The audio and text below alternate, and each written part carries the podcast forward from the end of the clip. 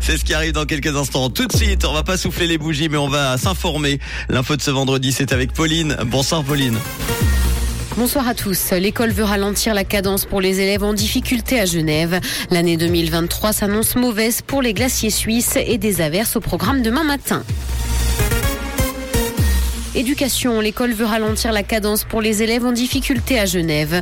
Des médecins ont alerté sur la hausse des consultations d'enfants en difficulté scolaire. L'école souhaite donc revenir à plus de lenteur parce qu'elle se dit consciente du problème qu'elle attribue notamment au durcissement des exigences scolaires. Cette démarche de ralentissement répond donc en partie aux inquiétudes des médecins qui appellent à prendre davantage en considération la diversité des rythmes de développement des enfants.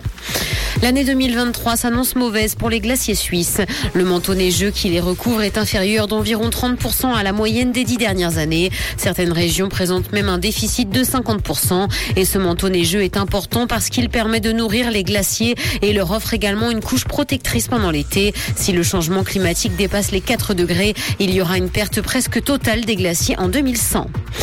Sport et hockey sur glace, Genève Servette s'offre un bonheur pour l'éternité. Les Aigles sont champions de Suisse pour la première fois après avoir battu bien lors de l'acte 7 de la finale. Les Vernets ont vécu hier une soirée inoubliable. L'émotion a été grande pour l'équipe mais également pour les supporters. Genève était d'ailleurs en ébullition après la victoire de son équipe.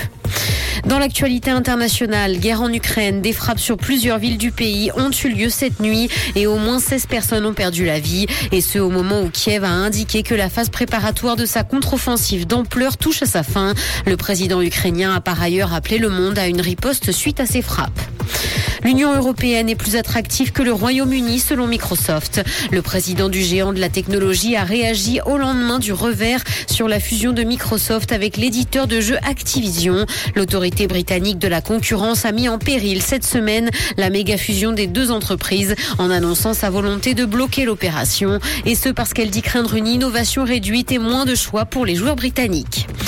Disney, la tête de Polochon dans le nouveau film La Petite Sirène a été dévoilée et elle ne fait pas l'unanimité. La firme a dévoilé l'affiche des personnages du remake en live action. Le visuel du petit poisson, meilleur ami d'Ariel, n'a pas convaincu. De nombreux internautes s'attendaient à ce que le poisson soit mignon alors qu'ils le trouvent plutôt effrayant.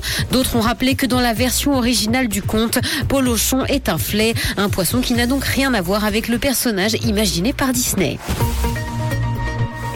Il va pleuvoir ce soir et le temps sera le même demain matin. Côté température, le mercure affichera 13 degrés à Lausanne et Morges ainsi que 15 à Genève et Palinges. Bonne soirée à tous sur Rouge. C'était la météo, c'est Rouge. Merci beaucoup Pauline. Retour de l'info tout à l'heure. Ça sera à 18h.